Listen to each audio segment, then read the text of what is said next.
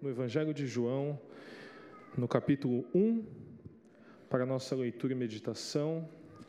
Se você está no aplicativo, gostaria de sugerir que você mudasse a tradução da sua Bíblia para a nova versão internacional, a NVI, que é a versão da minha Bíblia, para que a gente possa ler junto. Se você for crente raiz e estiver com uma Bíblia de papel, vai dar tudo certo, não se preocupe, tá bom? Então, livro de João, no capítulo 1, 35 a 42, e em seguida nós vamos orar. Podemos? Diz assim: No dia seguinte, João Batista estava ali novamente com dois dos seus discípulos. Quando viu Jesus passando, disse: Vejam, é o Cordeiro de Deus. Ouvindo-o dizer isso, os dois discípulos seguiram Jesus. Voltando-se e vendo Jesus que os dois o seguiam, perguntou-lhes: O que, que vocês querem? E eles disseram: Rabi, que significa mestre, onde estás hospedado? Respondeu ele: Venham e verão. Então foram por volta das quatro horas da tarde, viram onde ele estava hospedado e passaram com ele aquele dia. André, irmão de Simão Pedro, era um dos dois que tinham ouvido o que João dissera e que haviam seguido Jesus. O primeiro que ele encontrou foi Simão, seu irmão, e lhe disse: Achamos o Messias, isto é, o Cristo, e o levou até Jesus. Jesus olhou para ele e disse: Você é Simão, filho de João, e será chamado Pedro. Amém? Feche seus olhos, vamos pedir para que Deus fale conosco.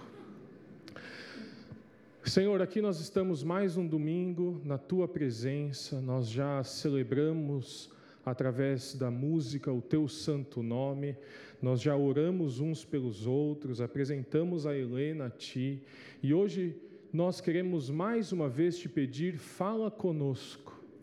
Através da tua bendita palavra, Senhor, fala conosco. Molda os nossos corações, ensina-nos que ao meditarmos na vida do teu apóstolo Pedro, nós possamos compreender ainda mais acerca de quem tu és. Nós pedimos isso em amor, por tua graça, em nome do teu filho Jesus Cristo, o nosso Salvador, o nosso Senhor. Amém. Amém. Bom, nós estamos diante do chamado de Cristo a alguns dos seus discípulos e eu gosto muito de pensar e refletir acerca do fato de que Cristo podia sim ter feito tudo sozinho quando nasceu, quando esteve pronto para o ministério, ele poderia fazer tudo sozinho. Você acredita nisso? O Filho de Deus. Mas ele optou por chamar doze pessoas para que o acompanhassem durante o seu ministério aqui na terra. E Jesus escolhe doze homens já formados, já adultos, porque Jesus poderia ter pegado aquela molecada que ainda em formação, que ele poderia ajustar, ajudar e, e crescer junto com eles, mas não, são homens formados, provavelmente barbudos, e não sei se você sabe, mas tem uma unção diferente nas barbas, com diferentes visões de mundo, homens que vieram ah, de diferentes famílias, então alguns tinham mais educação formal, outros menos, outros trabalhadores braçais, outros trabalhavam com a mente e assim por diante. E eu fico pensando que se eu fosse Cristo, eu chamaria assim os doze melhores da humanidade tipo os Vingadores de Cristo. E eu falar, não, eu quero um, igual aqueles filmes que pega um cara que sabe abrir cofre, o outro que, que é bom motorista, não tem essas coisas? Eu ia chamar os doze melhores. E parece que Jesus teve uma opinião muito diferente de quem ele deveria chamar. E chama doze pessoas completamente normais aos nossos olhos e aos olhos da sociedade, porque eram normais mesmo. Pessoas simples, trabalhadores braçais, pescadores e o que eu amo acerca dessa história é que a Bíblia não poupa detalhes acerca da humanidade dessas pessoas. E, na verdade, acho que é uma característica do cristianismo e do povo de Deus em que a Bíblia Sagrada parece dar bastante ênfase aos defeitos das pessoas. E eu fico pensando se a nossa vida fosse escrita através, a, fosse escrita por alguém numa Bíblia que fosse ser lida por milhares de anos depois. Quero dizer assim, se sua vida hoje, alguém andasse perto de você anotando tudo que você faz, para depois alguém pregar sobre a sua vida, o que você ia achar disso? Ele fala, hum, hum, hum, hum, hum. não, não escreve isso não. Eu nem, não escreve isso não, escreve outra coisa. E se sua vida fosse virar uma série? Quem está assistindo ainda o The Chosen, Os Escolhidos? A série está no Netflix, está no site também. Vira série, vira filme. O filme sobre. Meu Deus, faz um filme sobre a minha vida, primeiro que ia ser bem chato. E segundo, que. Isso, eu pensei nisso também. Brad Pitt ia fazer o meu papel no meu filme. Olha aí para quem está do seu lado. Quem faria o filme? Olha para a cara da pessoa que está do seu lado. Quem seria o ator? Tá. Isso.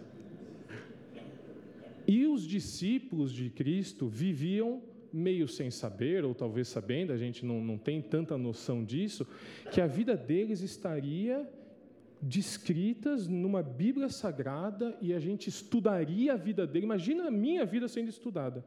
Qual foi o seu momento mais vergonhoso? Vocês conseguem lembrar? Uma vergonha que você passou daquelas gigantescas? Eu vou contar uma minha para vocês. Eu era professor de inglês, dava aula particular, e muitos anos da minha vida foi essa a minha profissão. Então eu ia até a casa do aluno, batia na porta, abria a porta, a gente sentava lá na mesa, dava aula de inglês e ia embora depois. E eu, nessa época, estava morando em Guararema, a cidade santa, é, do Natal, tal, coisa linda. E eu morava lá em Guararema e comecei a dar aula em São José dos Campos. Então, se você conhece, você conhece.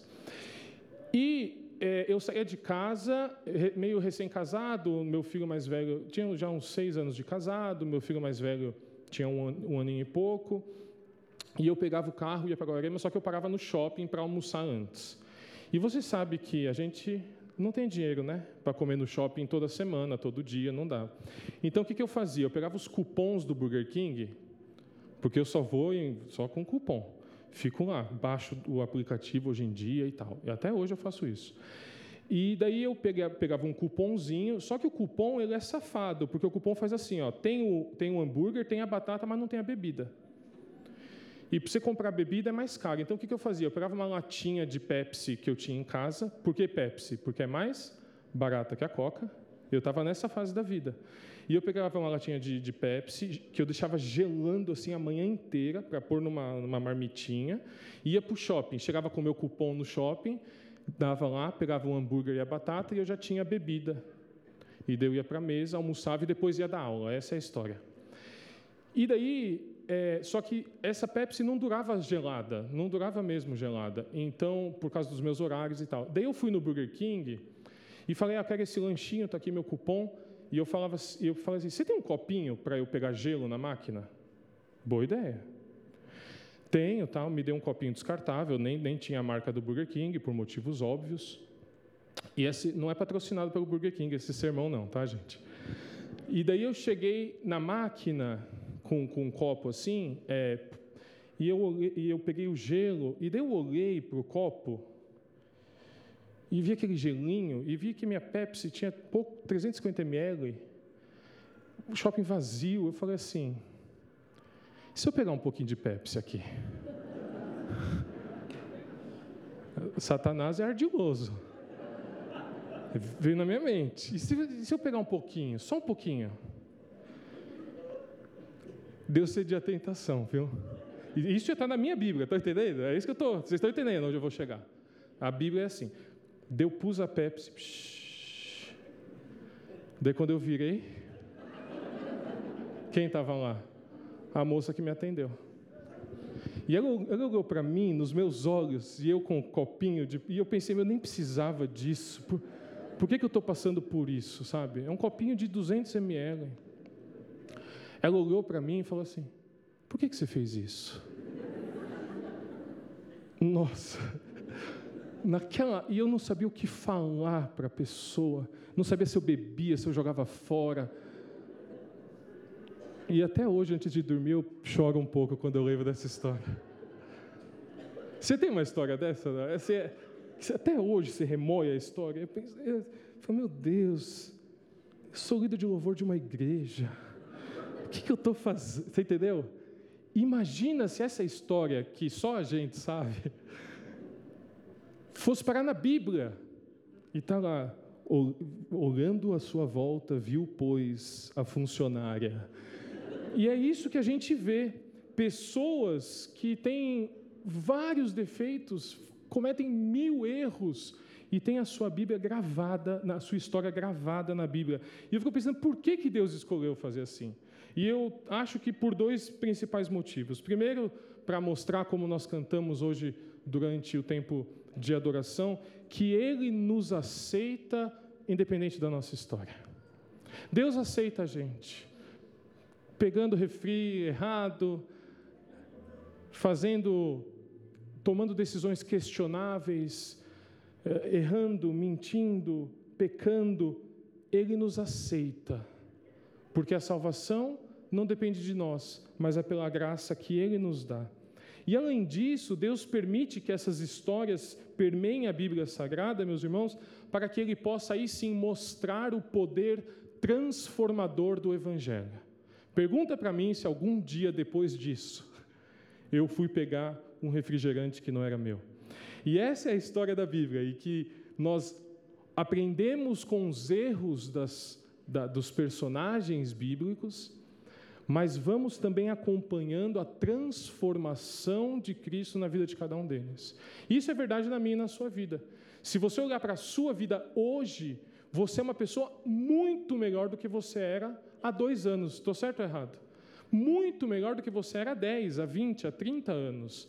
E nós somos hoje um pedaço do que nós vamos ser lá para frente ainda, porque este é o trabalho de Deus na vida do crente. Há uma jornada transformadora na nossa vida. E com os discípulos foi exatamente assim. Domingo passado a gente ouviu acerca de Paulo. E Paulo tem talvez uma das maiores histórias de transformação e uma das passagens mais vergonhosas para um apóstolo, gravadas para a eternidade, como nós aprendemos. Paulo perseguia a igreja, consentia na morte dos discípulos de Jesus e de repente mudou de vida e a gente percebe que Paulo termina a sua trajetória sendo, eu queria dizer, talvez o maior dos apóstolos. Na ideia de que a Bíblia Sagrada, no Novo Testamento, grande parte vem das suas mãos. A gente também conhece a história de Mateus, um dos discípulos que era um cobrador de impostos, um, um vendido, como nós chamamos, uma pessoa que traiu o seu próprio povo, que cobrava imposto da, dos seus irmãos, das suas irmãs, e, e, e contribuía para perdurar o império romano injusto sobre a vida do povo de Deus. E ele também tem a sua história de transformação mostrada na Bíblia. E a gente chega hoje a Pedro, que foi de pescador para o grande pregador da palavra e apóstolo. E a história de Pedro é muito interessante, porque Pedro era um pescador, um homem ah, de trabalho, e a gente leu aqui como Jesus chega até Pedro. É como se Jesus chegasse a Pedro numa quinta-feira, três da tarde. Como é que você gostaria que Jesus te encontrasse? Eu gostaria que fosse num domingo, depois de um culto abençoado, de preferência de Santa Ceia, que Jesus falasse: Caio, e eu falasse: Eu sei quem tu és. Mas não, é como se Jesus tivesse te encontrado quarta-feira, quatro e meia da tarde, depois de um dia de trabalho, sim, já chovendo e você precisando da CPTM, sabe? Aquele dia e Jesus chega. E Pedro estava assim, Pedro estava trabalhando.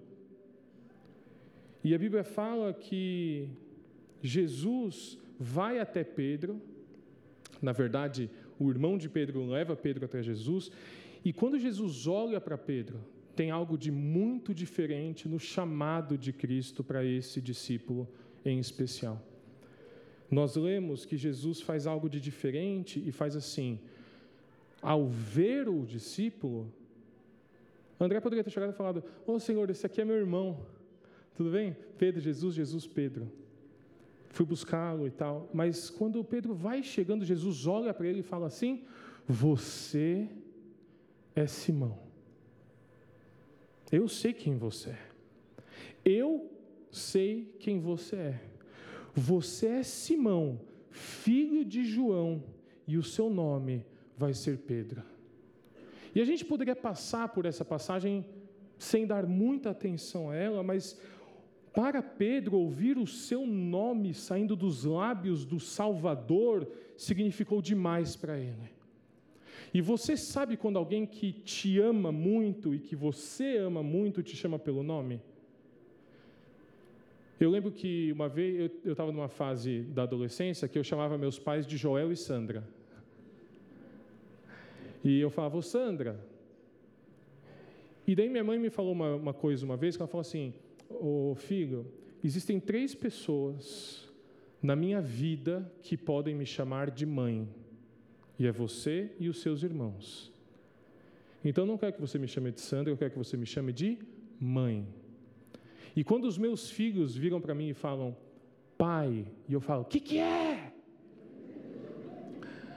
Esse som de pai, ele me encontra num lugar diferente. Ou quando quem você ama fala Maria, ou Joaquim, eu vou pensando nos nomes, nada a ver. Ou fala mozão, ah, a mozão, quem chama de mozão? Sabe? O mo, querido, meu bem. E quando Pedro ouviu esta, você é Simão, essa palavra para Pedro foi muito importante porque disse a Pedro que Jesus enxergava ele de um jeito diferente. Jesus conhecia Pedro por dentro, o que para ele não era algo comum, porque Pedro, meus irmãos, cresceu ouvindo que ele tinha um jeitão. Ah, sabe como Pedro, né? Sabe, sabe como Pedro é, né? Você tem um filho que é meio espoleta na escola, não? Uma filha que é meio assim, ou foi você essa pessoa? Então, Pedro cresceu desse jeito. Ah, é o jeitão do Pedro mesmo. Pedro é, e ele sabia que ele era meio assim, mas todo mundo via Pedro pelo jeito do Pedro. E tanto é verdade que ao estudar Pedro, eu ia nos livros e, e, e dizia assim: um dos livros dizia assim, Pedro, o discípulo que falava demais. Falei, mas deixa o cara, ele, deixa ele ser quem ele é.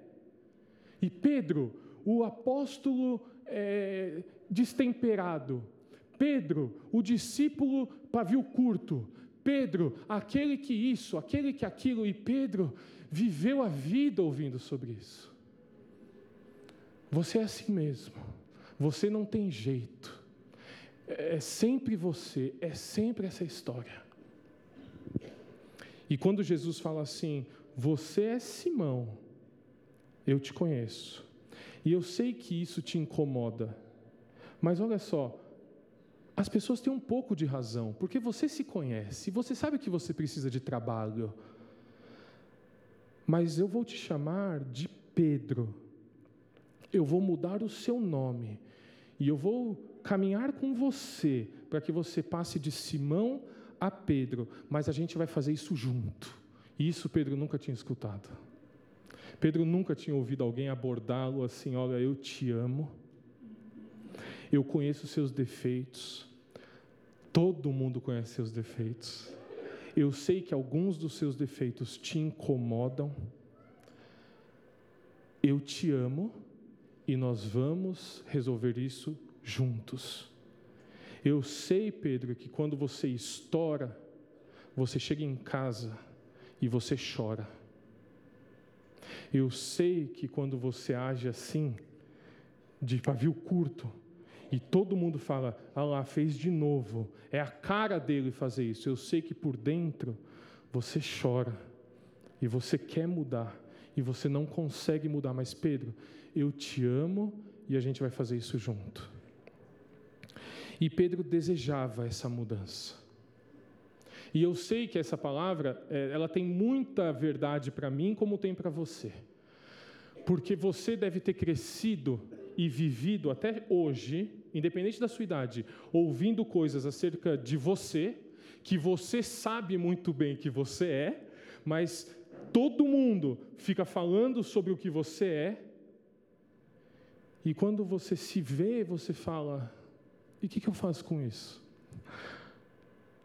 Será que não podia ter um pouco de paciência comigo? Será que não podia me amar um pouco mais? Será que minha mãe, quando eu fiz aquilo, não podia ter olhado para mim e falado assim: filho, tudo bem, você não vou nem te falar porque você sabe.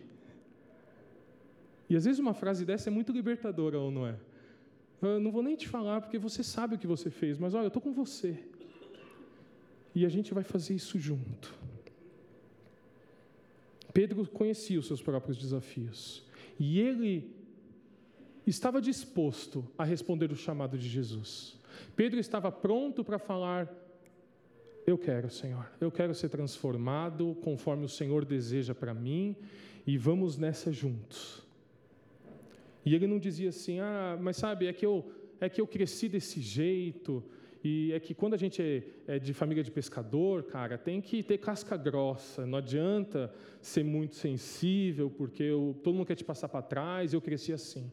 E não, na verdade eu cresci sem pai, eu cresci sem mãe. Na verdade foi meu irmão meio que me criou. Ou, ou na verdade eu nasci muito pobre, em muita dificuldade. Na realidade é, meu pai nunca nunca me deu carinho e na verdade eu precisei cuidar de mim muito cedo e eu pegava esse trem aqui sozinho com 16 anos, eu ia para São Paulo, eu ia para o Brasil, depois eu ia para lá e eu voltava, e eu tive que criar os meus irmãos, porque minha mãe saiu de casa, meu pai abandonou a gente. E percebam, toda essa, essa realidade da vida era a realidade de Pedro. Ele tinha todos os motivos para ser quem ele era, mas Pedro aceitou o desafio de Jesus e disse: Senhor, eu quero ser diferente. Eu quero ser mais parecido com Cristo. E a Bíblia é muito clara em dizer que aquele que roubava não rouba mais. O que mentia não mente mais. O que tinha pavio curto passou a ser paciente. Aquele que odiava as pessoas passou a amar as pessoas. E há uma moda no cristianismo, meus irmãos, de que os evangélicos passam a odiar os seus inimigos. Como se Cristo tivesse nos ensinado a odeie o seu inimigo. E nós estamos ficando muito bons em odiarmos os nossos inimigos. Mas o que nós precisamos nos lembrar é que o Evangelho diz: aquele que odiava os inimigos passa agora a amar e a orar pelos seus inimigos. E Pedro foi prova deste desejo: Senhor, eu quero mudar. Mas não é fácil mudar. E todo mundo sabe que não é fácil mudar. Eu sempre fui bem comportado na escola. E meus pais podem negar. Porque eu nunca prestei, viu, irmãos, na escola. Eu tive a sorte de ser uma pessoa que ouve, aprende, não preciso nem escrever. Eu ia para a faculdade com uma caneta e eu perdi essa caneta normalmente. E eu, na escola, moleque, eu prestava atenção nas aulas, assim, prestava, prestava, prestava. Quando eu aprendia, aí eu ia zoar, botar fogo em tudo, quebrar tudo, meio assim. Tá na minha Bíblia também, depois você pode ler, tá bom? E daí, todo ano, virava o ano, eu me prometia. O que, que eu me prometia? Esse ano eu não vou zoar. Esse ano eu vou ser diferente. Vocês não estão gostando, né? Eu estou vendo a cara de vocês, vocês não estão gostando. Já passou. E eu falava, não, esse ano eu vou ser diferente. Cara, eu acordava cedo, eu tomava banho, eu punha uniforme, e eu começava a sentar na primeira fileira. Primeira fileira. Os professores, oxi, está acontecendo? Eu falava, não, professor, esse ano eu não vou zoar, professor. Não vou zoar esse ano, você vai ver. E eles sabiam muito mais do que eu. Eles falavam, tá bom, tá bom. Daí o que, que acontecia? Dava o quê? 11 dias, eu estava acendendo fedozinho na sala, sabe? Eu não aguentava, eu não aguentava. E, eu, e, e mudar é muito difícil, não é difícil mudar. Você fala, não, a partir, assim, eu vou para academia. Não dá. Nesse frio, tá louco. Eu me prometi que eu ia parar de comer bolacha. Daí mandaram no grupo lá uma foto de uma bolacha wafer. Eu estou comendo bolacha wafer faz dois meses. Porque eu não consigo, sabe? É, mudar é muito difícil. E Pedro sabia como era difícil mudar, e a gente vai lendo a história de Pedro, e eu quero lembrá-los de uma coisa: Pedro não escreve acerca das próprias histórias, é sempre alguém escrevendo sobre as histórias de Pedro na Bíblia. E sabe o jeitão de Pedro que todo mundo conhece? Todas as histórias de Pedro foram narradas desse jeito. Só que Pedro tem uma história com o Salvador que carregou a, toda a sua trajetória no colo. E eu gostaria de lembrar, a gente não vai ler, mas eu gostaria de lembrar com você, acerca do dia em que Jesus anda sobre as águas. Jesus vem andando, os discípulos estão num barco, não entendem o que está acontecendo, e Jesus vem andando sobre as águas. Alguns acham que é um fantasma, não sabe o que é e tal, e daí, quando Pedro vê Jesus andando sobre as águas, Pedro fala assim: se é o Senhor mesmo, Manda eu ir com o Senhor, e eu ando sobre as águas. E Jesus disse: Então vem, Pedro. E Pedro foi, e Pedro andou sobre as águas. Só que ninguém prestou atenção que Pedro andou sobre as águas. A gente lembra de uma coisa, mas quando reparou no vento e ficou com medo, e a gente nem pensa nisso, mas Pedro viu o vento e ele ficou com medo e se fôssemos eu e você, nós. Primeiro, eu nem teria saído do barco, igual todos os outros discípulos. Mas se eu fosse, eu já ia sair afundando. Mas Pedro, começando a afundar, gritou: Senhor, salva-me. Precisava. E ele não teve vergonha em dizer: Senhor, me salva. E a Bíblia diz que imediatamente Jesus estendeu a mão e o segurou. E disse: Homem de pequena fé, por que duvidou? Eu, eu acho muito típica, muito típico o final dessa história. Jesus estende a mão e segura Pedro. E Jesus fala assim: Pedro, eu não vou te afogar. Eu não vou te empurrar para baixo, porque é isso que nós, como humanidade, estamos acostumados a fazer. Quando um erra, a gente empurra para baixo. E quando alguém fala, a gente empurra mais ainda. E se o nosso amigo fala, a gente esquece. Não olha mais para mim, você morreu para mim.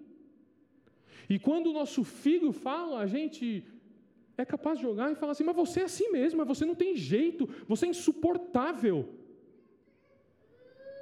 E quando a nossa esposa fala e a gente fala, mas eu não aguento, toda vez é isso, toda vez é essa história. E quando o esposo fala, a gente fala, eu não, eu não consigo mais, é, você, é, você é chato, você não para, você. E nós ouvimos isso das pessoas, e nós falamos isso para as pessoas. E Jesus, quando olha para Pedro, faz assim: Pedro, eu não vou deixar você afundar. Eu te amo. E você não vai para lugar nenhum. E quantas vezes, e a gente vê isso muito com criança, quanto mais rebelde a criança é, mais amor ela precisa. E não amor sem firmeza, sem correção, sem disciplina, não, não. Às vezes é só um sinal de que nós precisamos dizer: olha, você pode espernear, mas eu não saio do seu lado. Você pode me ofender, mas eu te amo até o fim. E essa é ou não é a nossa vida com Jesus? Que todo dia vira para a gente e fala assim: olha, você pode até pecar, e pecar, e pecar, mas nada pode te separar do meu amor. E Jesus segura Pedro. E Mateus, que está anotando, está assim: ó, hum, Pedro. E Jesus disse: Homem de pequena fé por que você duvidou? Está entendendo? Mas para Pedro não foi essa experiência que ele teve. Jesus olhou para ele e falou assim: Ei, Pedro, que pouca fé, cara. Você não me conhece. Você não precisa duvidar. Eu ia te pegar. Não sabe que eu ia te pegar? E Pedro falou: Pô, Jesus, verdade, cara. Na cabeça de Pedro foi isso que aconteceu. Agora, o maior desafio que Pedro enfrentou, meus irmãos, foi com o tempo passando. E foi quando Jesus foi traído, entregue às autoridades e depois morto, antes de ressuscitar. Jesus estava no Getsemane, sozinho, sofrendo, e Pedro, sempre próximo a Jesus, estava lá junto com ele nesse momento, e os discípulos à volta, e Judas chega com os soldados. E Jesus vinha preparando os discípulos para isso, ajudando Pedro, conversando, ajudando Pedro a enxergar as coisas, e Pedro vinha melhorando, sabe, gente? Pedro estava se mostrando um cara mais maduro, um cara mais calmo, mais ponderado, ele estava indo bem. Já estava bastante tempo com Jesus, quase três anos, ele já tinha um jeitão de Jesus, entendeu? E ele estava indo bem. E daí os discípulos estão com Jesus, os soldados chegam, Judas beija Jesus e de repente as coisas começam a acontecer. Os soldados colocam a mão em Jesus, Pedro tira a espada e ah, corta a orelha do soldado. E na hora, Jesus olha para ele e fala: Pedro, para. Pega a orelha do soldado, cura o soldado e Jesus vai preso. Não dá tempo de Pedro ir para casa dormir, mas como teria dormido Pedro depois de ter cortado a orelha daquele soldado? Não acredito que eu fiz isso de novo. Não, não acredito. Também quem me deu aquela espada? Eu não acredito que eu cortei a orelha do cara. Jesus me deu aquele olhar. Eu sei que é cheio de amor. Eu não tô, eu não questiono Cristo. Eu me questiono. Por que que eu fiz isso, cara?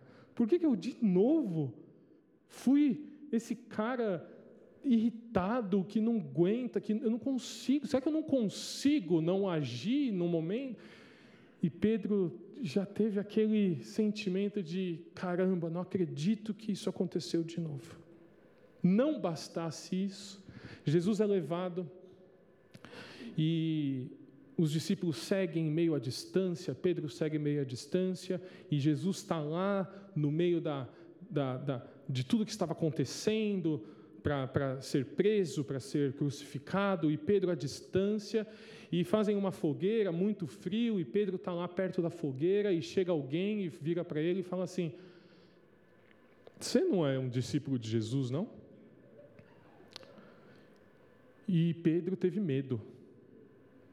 Teve medo e fala assim: Eu não.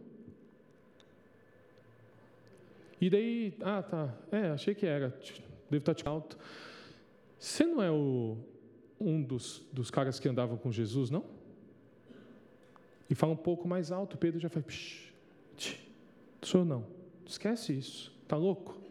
Estou aqui quieto, me deixa quieto.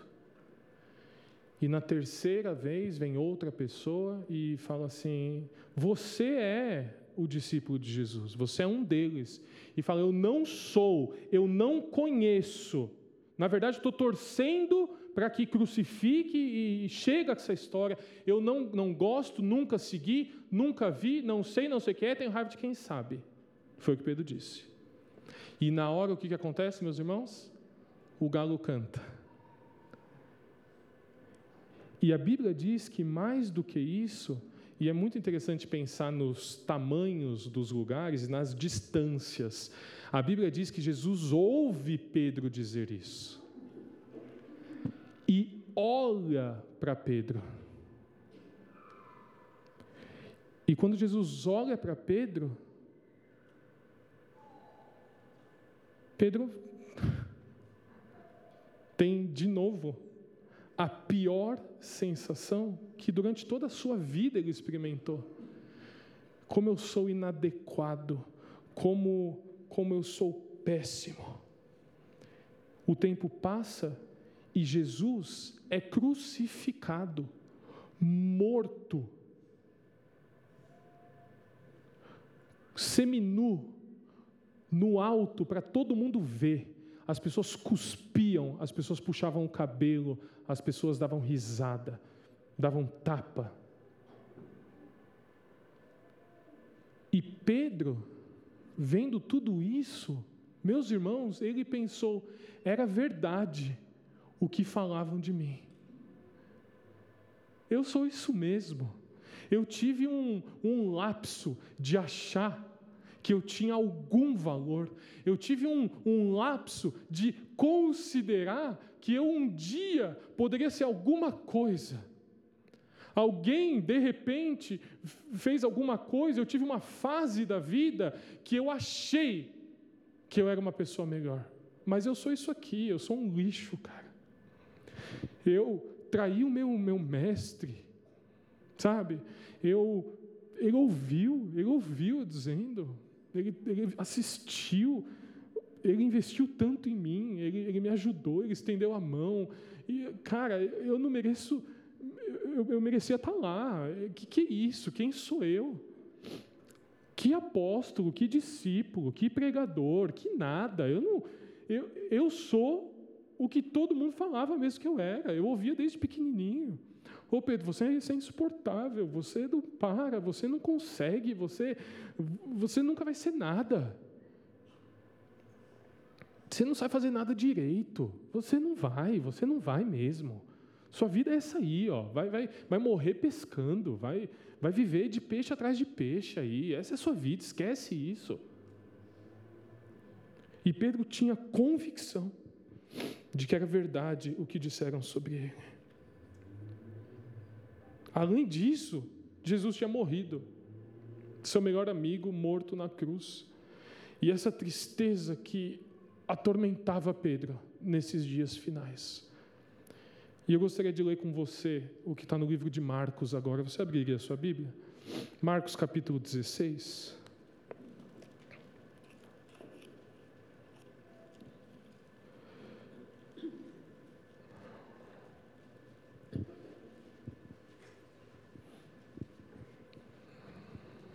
Aqui, meus irmãos, é a história da ressurreição de Jesus.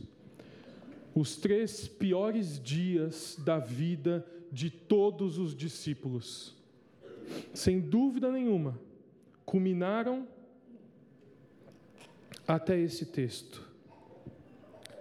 Quando terminou o sábado, Maria Madalena Salomé e Maria, mãe de Tiago, compraram especiarias aromáticas para ungir o corpo de Jesus, o corpo morto de Jesus. No primeiro dia da semana, bem cedo, ao nascer do sol, elas se dirigiram ao sepulcro, perguntando umas às outras: Quem removerá para nós a pedra da entrada do sepulcro?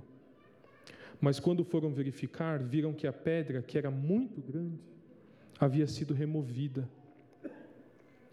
E entrando no sepulcro, viram um jovem vestido de roupas brancas, assentado à direita, e ficaram amedrontadas. Não tenham medo, disse ele. Vocês estão procurando Jesus, o Nazareno, que foi crucificado.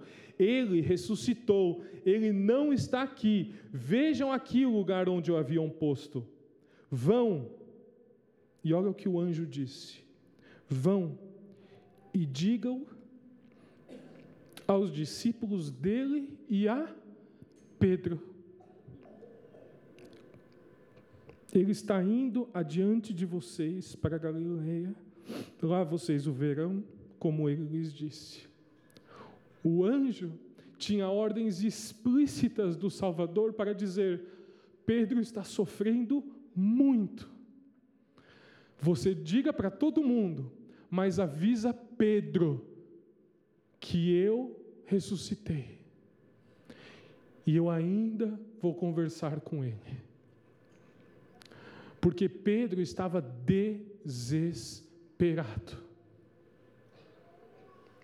Pedro tinha falhado, Pedro tinha sofrido, Pedro estava se sentindo humilhado, destinado à perdição. Ele não tinha valor, ele não merecia. Na realidade, ele tinha sim algo que merecia. Ele merecia o inferno, porque Satanás havia feito uma aposta com Cristo. Porque Cristo disse: Olha só, Pedro, Satanás me pediu você. E Pedro tinha certeza de que aquele era o seu fim, mas Maria, a Bíblia diz que corre, corre, corre, corre. Chega onde estão os discípulos e fala assim: Gente, vocês não vão acreditar o que aconteceu. E o que, que aconteceu, Maria? Não, calma que eu corri demais. Não fala, Maria. Jesus ressuscitou. E Pedro fala: O que, que é, Maria? Não, eu fui do túmulo. E, Maria, o que, que você está falando? Jesus ressuscitou. E a Bíblia fala que João e Pedro, claro que Pedro precisava, saem correndo. Deixa Maria para trás, deixa todo mundo para trás e corre, e corre, e corre. Até que eles veem que é verdade, meus irmãos. Jesus tinha ressuscitado. E Pedro fala assim: Meu Deus, será? que eu ainda posso conversar com ele? Será que eu ainda posso pedir perdão para ele, explicar que eu não quero ser assim, eu, eu não queria ter negado, eu, eu não quero mais ser apóstolo, eu não quero mais ser nada, mas eu o amo muito, eu queria muito que ele soubesse. E a gente sabe muito bem o que é isso, porque quando as pessoas na nossa vida partem, a primeira coisa que a gente pensa é o que, meus irmãos? Eu só queria dizer de novo. Eu só queria poder abraçar de novo. Eu só queria poder ouvir a voz de novo. Eu só queria poder. Eu não quero nada. Eu não quero nada. Eu só queria, eu só queria essa pessoa de volta. E Pedro teve esse sentimento. Jesus tem um encontro com os discípulos Jesus olha para Pedro, mas do mesmo jeito que ele olha para todos os discípulos, e Pedro está pensando: eu sei, ele está chateado comigo, ele está magoado comigo, não está dando certo. Meu Deus, não, será que ele não vai nem falar comigo? E nesse primeiro encontro, Jesus fala com Tomé, Jesus fala com esse, fala com aquele, mas não fala com Pedro. E a angústia de Pedro vai aumentando até que, meus irmãos, Jesus tem um encontro que Pedro precisava. E nós vamos ler para encerrar, no livro de João, no capítulo 21. João 21, nós vamos ler do 1 ao 10 e nós vamos pular do 15 ao 19.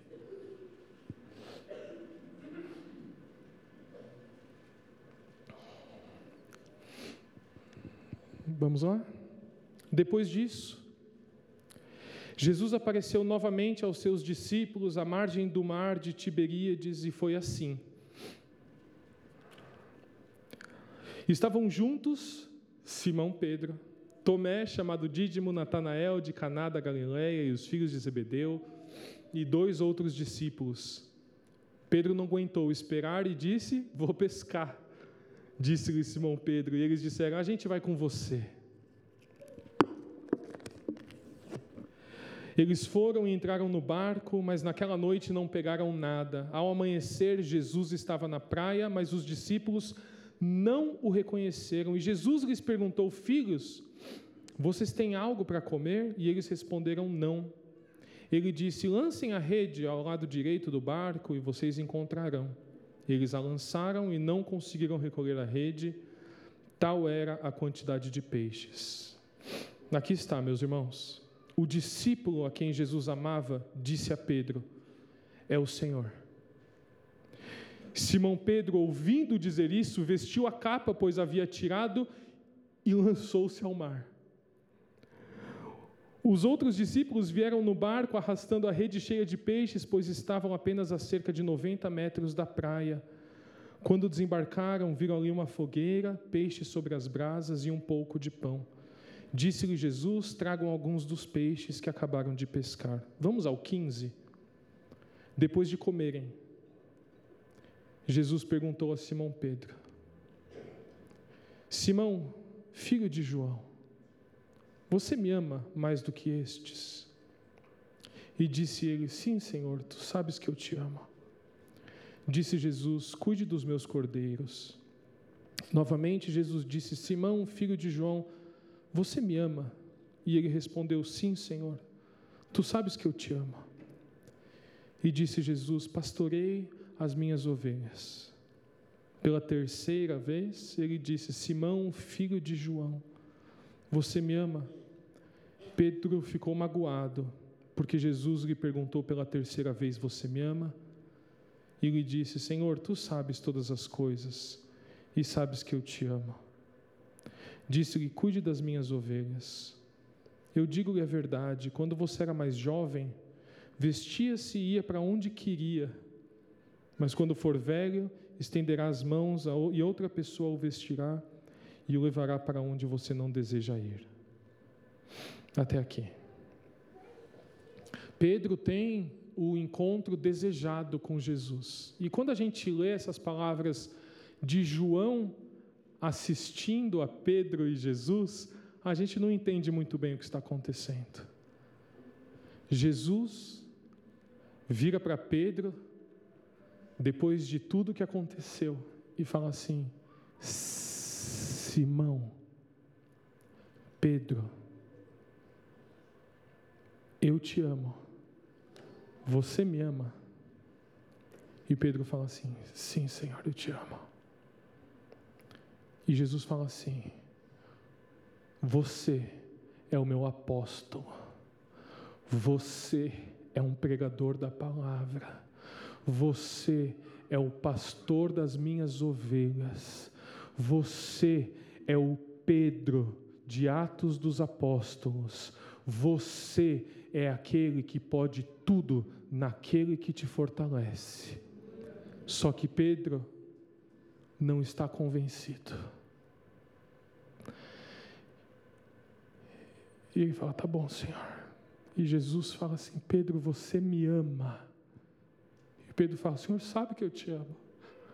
Pedro, você não é quem te disseram que você era. Você não é o desprezado, você não é o pior do grupo dos seus amigos, você não é aquele que você acha que você é. Você é o meu irmão. Você é o filho de Deus. Você tem coisas incríveis no seu futuro. A sua vida vai impactar gerações e gerações. Depois de dois mil anos, na Igreja Evangélica da Paz, estarão falando de você. E Pedro ainda não está convencido. E Jesus pergunta de novo: Pedro, você me ama? E Pedro fala: Senhor o senhor não lembra que eu te traí três vezes, igual o senhor está me perguntando? O senhor perguntou três, por que eu te traí três? Como, Senhor? Como que eu vou ser tudo isso se eu peco, se eu erro, se, se, se o que eu quero fazer eu não consigo e, e, e o que eu não quero eu vou e faço? Como? Como que o Senhor vira para mim e vem me dizer que eu tenho algum valor? E, Jesus vira para Pedro na última vez e fala assim: Pedro, eu estou te dizendo, apacenta as minhas ovelhas. Você é quem eu estou falando que você é. E nessa autoridade da minha voz, Pedro, deixa ela entrar dentro de você. Deixa as suas desculpas, a sua culpa, o seu medo, os seus erros, a sua história, deixa isso de lado por um minuto, Pedro, e escuta o que eu estou te falando. Você é quem eu estou falando que você é. Você é um filho amado, você é aceito, eu te recebo. Ou você não lembra que eu estendi a mão para te segurar, ou você não lembra que eu te chamei pelo nome a primeira vez que eu olhei no seu rosto. E eu não quero demorar para dizer a você, meu irmão e minha irmã que está aqui nesta manhã, que esta, estas palavras saem da boca de Cristo para mim e para você hoje aqui. E se você está dizendo, mas olha só, é que, Caio, se você soubesse quem eu sou, o que eu já fiz, os erros que eu cometi, os pensamentos que eu tive, se você soubesse como eu tratei meus filhos hoje pela manhã, se você soubesse a conversa que eu tive com a minha esposa ontem, se você soubesse como eu tenho me comportado na faculdade, no trabalho, se você soubesse os pensamentos, ah, o sentimento ruim que tem dentro de mim, você não estaria falando isso. E eu quero que você escute da boca de Cristo hoje: você é filho de Deus, você é filha de Deus, e nada pode te separar do amor dEle. Ele está dizendo: o seu futuro, meu filho, minha filha, é brilhante, é maravilhoso. Você vai fazer coisas incríveis, você vai ter uma família abençoada, você vai se reconectar com os seus filhos, os seus irmãos se sentarão à mesa com você, você vai ser desejado, você vai ser amado, e eu vou fazer isso por você. Mas, meus irmãos, nós precisamos hoje abrir o nosso coração e deixar a autoridade da voz de Cristo dizer a mim e a você: Você e eu somos amados por Deus. Se essa passagem, queridos, tivesse sido escrita por Pedro e não por João, ela terminaria desta forma. E naquele dia eu tive certeza, e uma certeza que eu nunca mais esqueci de que Jesus me amava. E eu fiz um compromisso com Ele de que eu faria o que Ele estava me dizendo para fazer. Eu disse a Ele que eu ia apacentar as ovelhas dele. 50 dias depois, 50 dias depois, Pedro se levanta em Atos dos Apóstolos, no dia de Pentecostes, e ele prega, meus irmãos. Ele levanta e fala: Olha, escutem aqui, aquele Cristo a quem vocês crucificaram, Deus o fez Senhor e Cristo, e não havia ninguém que pudesse levantar e dizer: Ah, olha quem fala, porque Pedro sabia da autoridade que Jesus tinha dado a ele. Eu tenho os meus defeitos. Vocês me conhecem, vocês sabem que eu sou Pedro, vocês sabem de onde eu vim, vocês sabem da minha personalidade, mas olhem o que eu estou dizendo, olhem para mim agora. Eu sou amado de Deus, eu fui convertido pelo próprio Cristo, e eu digo a vocês: Jesus Cristo é o Senhor de toda a terra.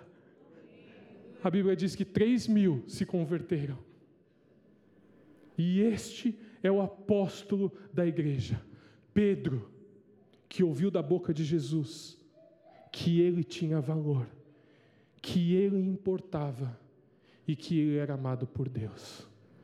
Nesta manhã, esta é a palavra de Deus para mim e para você.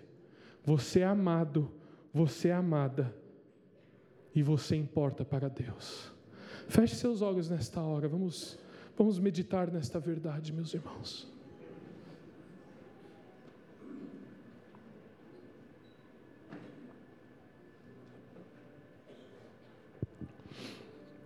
E nesta hora eu não vou pedir para que você não pense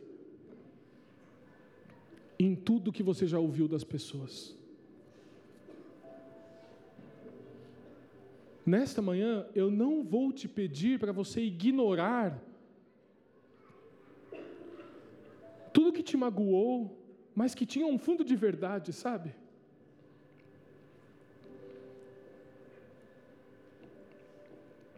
Mas eu quero te pedir coragem hoje. Coragem para ouvir a voz de Deus, que diz a você e diz a mim nesta manhã: Eu sei o que falaram sobre você. Eu sei que você, inclusive, conhece os seus próprios defeitos.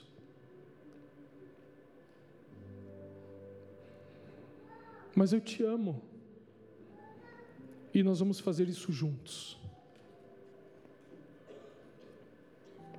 A sua personalidade, o seu jeito de tratar as pessoas, o seu jeito de enxergar o mundo, nós vamos resolver juntos. Eu não vou deixar você se afogar. Segura na minha mão. É o que Deus está nos dizendo hoje. E eu vou te levantar. Segura na minha mão e vê só o que a gente vai construir.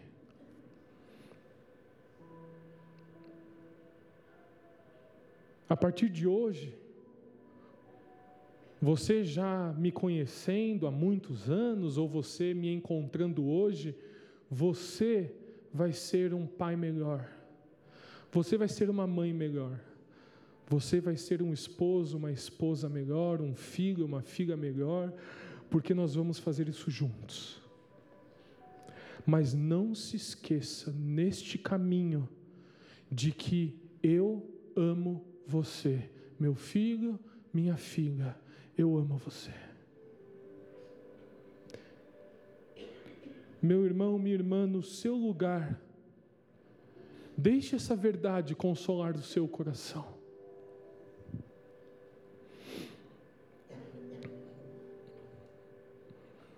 A verdade de que Ele nos perdoa. E talvez você ainda não tenha entregado a sua vida para Jesus. Talvez você está nos visitando hoje, ou você está voltando a participar de um encontro como esse depois de muito tempo. Talvez você um dia serviu a Jesus e ou talvez você nem sabe o que está fazendo aqui nessa manhã, na verdade. Mas mas você está ouvindo acerca do verdadeiro Jesus, não aquele que te afunda quando você está em dificuldade, mas aquele que te pega pela mão e te levanta. Não saia desta manhã sem aceitar o, o convite do Salvador. E eu sei, meus irmãos, enquanto nós estamos de olhos fechados, que alguns de nós que já somos crentes há muito tempo, precisamos marcar esse dia na nossa história. Hoje é o dia em que a graça e o amor do nosso Pai. Senhor, nós queremos te agradecer de todo o nosso coração, porque em Ti nós somos escolhidos, nós somos perdoados, nós somos tudo que o Senhor diz que nós somos. Nós somos amados, nós somos aceitos, acolhidos, nós somos filhos e filhas do Deus vivo. Como Pedro nos ensina, uma geração eleita, um povo adquirido, a fim de anunciarmos, Senhor, a obra maravilhosa de Jesus que nos tirou das trevas e nos trouxe para a sua luz. Em nome de Jesus nós oramos. Amém e amém.